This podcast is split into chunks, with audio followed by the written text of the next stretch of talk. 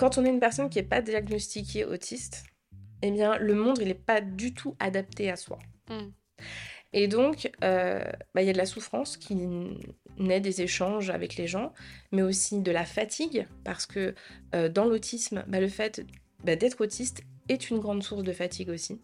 Parce que euh, je vous ai parlé de l'hypersensorialité. je sais pas si. Ouais, je crois que ça en a parlé, oui. bah, du coup, quand on entend, moi par exemple, j'entends 40 décibels au-dessus de tout le monde sur certaines fréquences. c'est comme avoir une radio à fond toute la journée. C'est épuisant. Mm. Et au bout d'un moment, bah, tu as effectivement la dépression qui va se mettre en place. Tu peux avoir de l'anxiété parce que tu as peur de sortir, parce que tes interactions avec les autres gens arrivent.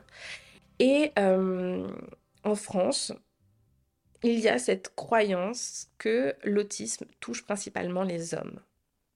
Donc, euh, alors, ça, c'est déjà dû euh, bah, aux études qui ont été faites. C'est-à-dire que l'autisme, il a été finalement théorisé par Asperger et par Kenner euh, sur des groupes qui contiennent principalement des garçons. Donc, euh, alors je crois que Asperger, c'était, il, a formalisé que sur des garçons. Et euh, Kanner, je crois que sur un échantillon de 11 enfants, il devait y avoir deux filles, quelque mhm. chose comme ça. Quoi. Donc finalement, ce qu'on appelle le sexe ratio, il était clairement pour une description sur les hommes. Comme beaucoup de choses hein, dans le médical, hein, les médicaments, c'est pareil. Hein. parce qu'apparemment... Alors, je suis désolée de faire le raccourci homme-femme. Euh, et pas en fait parler de genre et de sexe séparément. C'est aussi un contexte historique. C'est-à-dire que à l'époque où ça a été concepté bah, conceptualisé, en fait, euh, on faisait pas la différence entre le sexe et le genre. Mm.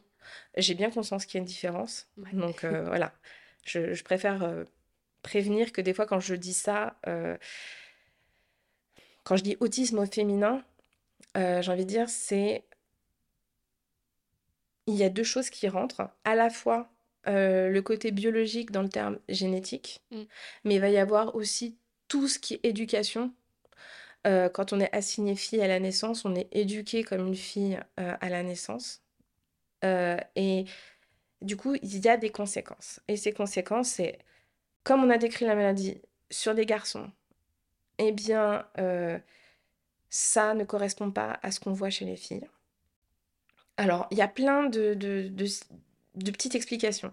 par exemple, les petits garçons autistes, ils sont plutôt connus pour faire de grosses colères pour avoir un rapport très frontal avec euh, leur entourage, euh, voire de la violence, des troubles du sommeil très importants.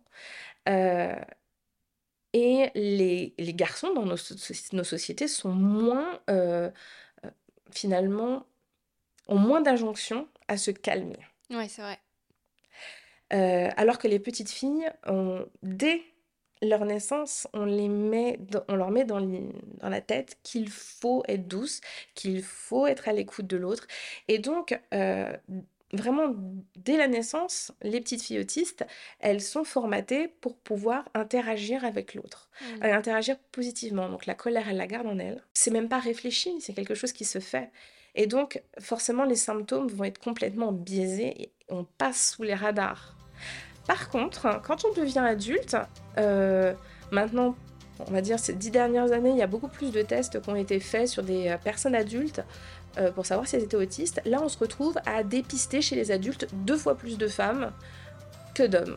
C'est-à-dire que clairement, les petites filles, on les, a, on les a perdues en fait quand elles étaient petites et on les récupère quand, elles, quand elles mm. sont adultes parce qu'elles n'en peuvent plus. C'est clairement moi ce que j'ai vécu. Voilà.